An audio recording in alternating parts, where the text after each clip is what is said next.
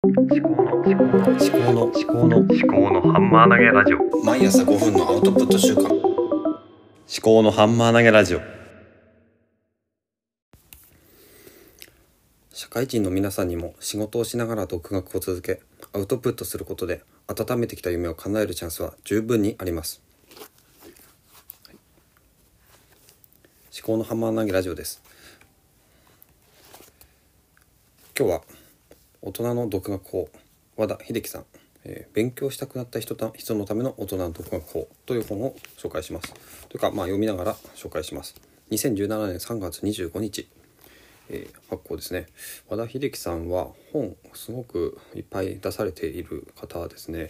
えー名前はよく見たことがあります。精神科医という肩書きがあるのかな。で今さらっとねあの冒頭の前書きみたいなところですね。初めにか。を読んだんですけどタレントの飯島愛さんとあのテレビで共演した時にあの犯罪者の心理についてこう、まあ、仮説を話しした時に他のタレントはあのもっともらしくあの神妙話しているその和田さんのコメントにあの神妙に聞き入っていたけど飯島さんだけはあのなんでそんなことがどうしてそんなことが言えるんですかっていう率直な疑問をぶつけてきてあこの方は知性のある方なんだなっていうふうに思ったっていうエピソードがあります。でそのことで何を言いたいのかっていうとあの自分なりに考えるっていうことが大事。ただあの鵜呑みしていいるだけでは本当にねそれが専門家だからといって正しいことを言ってるとは限らない。だから自分の頭で考えて自分なりに、えーアウトプットすると。いうこと。で大切なのはインプットするだけではなく学んだ知識を自分なりにアウトプットすることです。と、まあ、書かれています。ということででこの本は独学っていう視点ですね。結局、まあ、自分で一人で学ぶ。独学というのは一人で学ぶ。学んで、えー独学勉強。大人の独学法ということなんで、えーじゃあ独学をしてその先に何があるのかっていうのを考える。それが大事だと思うんですねこの本を読むにあたっては。独学っていうのはまあ目的ではなく手段だと思います。でこの本はその手段について目的から多分逆算してもうこういう夢を叶えるっていうあなた目的ありますよねだったらあのこういう手段がありますよそういう本なのかなと思って、借りました。でまず第1章はなぜ独学が最も効果的なのかということで、まあ、この本を、ま、読むための動機づくりというか動機固めでしょうかね。で、まあ、目次をさらっと見ますとそうですね時間もお金も制約がない独学のメリットですね、えーあと自分で学びを深められる、まあ、一人でやることによってうんと他者の制約とかが受け受けずに他の人がどうであろうが他の、うん、例えば教育機関とか塾とか、うん、なんだろうな学びの講習会とかそういうとに行かなくても自分で好きな時にできるし好きなだけ深められるというそういうメリットがあるのかな。はい、第2章は独学に欠かせない準備。第3章は目標は独自の視点を身につけた人。第4章。テーマ別和田式独学法。第5章。独学のための時間術。第6章。使える本を読みこなす読書法。第7章。考える力が身につくアウトプット話し方文章術。ということで、うん、そうですね、まあ、インプット。まずは準備ですね。何を学ぶのかっていう視点ですかね。あとどうやって学ぶのか。で第3章は何を目指すのかですね。どこまでどういう、えー知識人を目指すのか。で第4章はテーマ別和田式独学法。具体的な「How」ですね。第5章は独学のための時間術ということで、まあ、もうちょっと具体的な「How」ですけどこれは仕組み化の話になってくると思います。で第6章は使える本を読みこなす読書法ですのでこれはまあ、読書に特化した話ですね。で最後の第7章がアウトプットで話し方とか文章術とかですね、まあ、結論を先に言うとか、うん、そうですね。文章にタイトルをつける、うん、この辺は、まあ、私も他の本でいろいろ読んでるので、まあ、今日は、まあ、残り5分くらいですけども何に特化して読むかちょっと今考えます。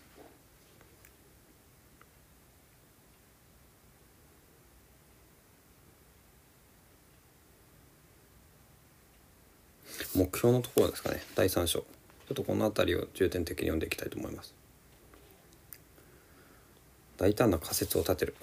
78ページ。答えがあるものこそ疑う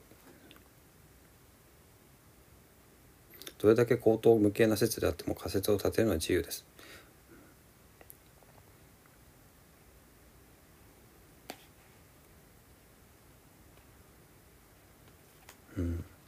すでに答えがあるものを再確認したところで得られる感動はたかが知れています。まあ、ちょっとこれねうん、まあ、リスクを取るっていうことなんですよね。のすでにあの分かっていることについて勉強したり深掘っていくよりはあのこうかもしれないっていうことでリスクを取ってそこに時間を費やす、まあ、それ投資的な思考法だと思うんですけども例えばね今私がやっているのはお皿のジョージについてブログを書いてるんですけどもお皿のジョージはあの素晴らしいというふうに、まあ、思ってる人もたくさんいるんですけども、まあ、お皿のジョージはのことが嫌いな人もたくさんいるわけで結構賛否両論なわけですね。で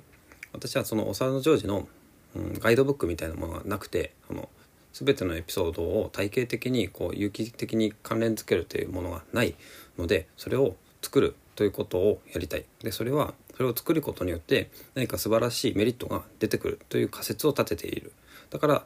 それをやってみないとね実際出来上がってみないと分かんないんですけどもそういうお皿のジョージをあの研究することによって何かその大人の学びとか子どもの学びとかにいい効果があるという仮説を立ててそこに私は時間を投資しているわけですね。はい、じゃあちょっとね次。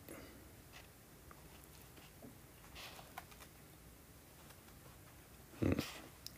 でまあそのぐらいかなにしとこうかな。楽しみながら人脈読み書きを重視した方がいい。これ英語の話か。自分の所要時間を把握する。5分あればメールをチェックできるとか、まあ、交通管理ですかね。毎朝2時間自分だけのゴールデンタイム。朝方朝方ですか。私今朝ねそうですね。4時ぐらいに起きてで、まあ、5時5時半ぐらいまでかな。今のところの自由時間は。子供たちを起こす前にあの妻と一緒にあの朝の準備をするということでもうちょっと早く起きるか。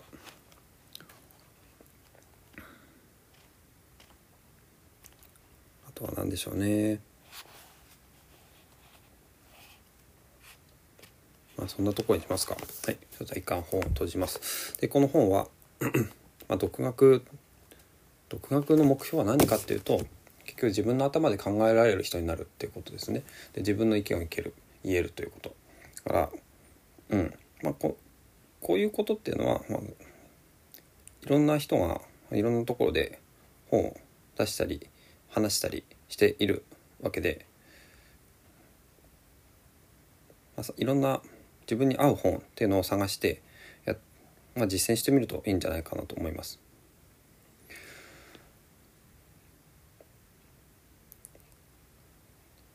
でまあちょっとそういえばちょっとそういえばトークみたいなのをやってみようと思うんですけどそうですねあそうそうそうと今筋トレを毎朝やってるんですけどもその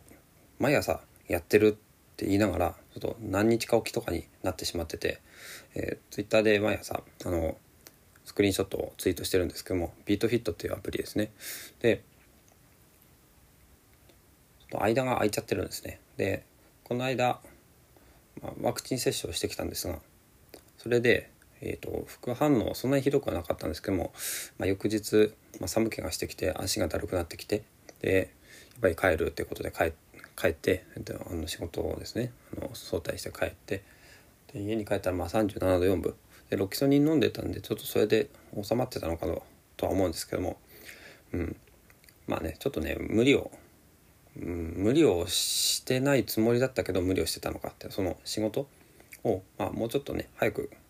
帰ってもよかったのかなとは思うんですけど。私はどっちかというとこうなんだろうな痩せ我慢をするタイプなのかもしれないというふうにその痩せ我慢をするのはなぜかなと思ったんですが、うん、人にどう見られるかっていうのを考えるのかなその大したことないのに帰ってるとかって思われたくないとかあとはそうですね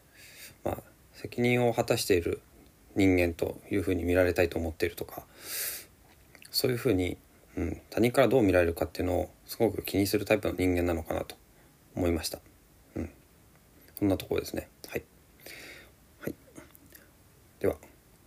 これで終わりです。立見明彦でした。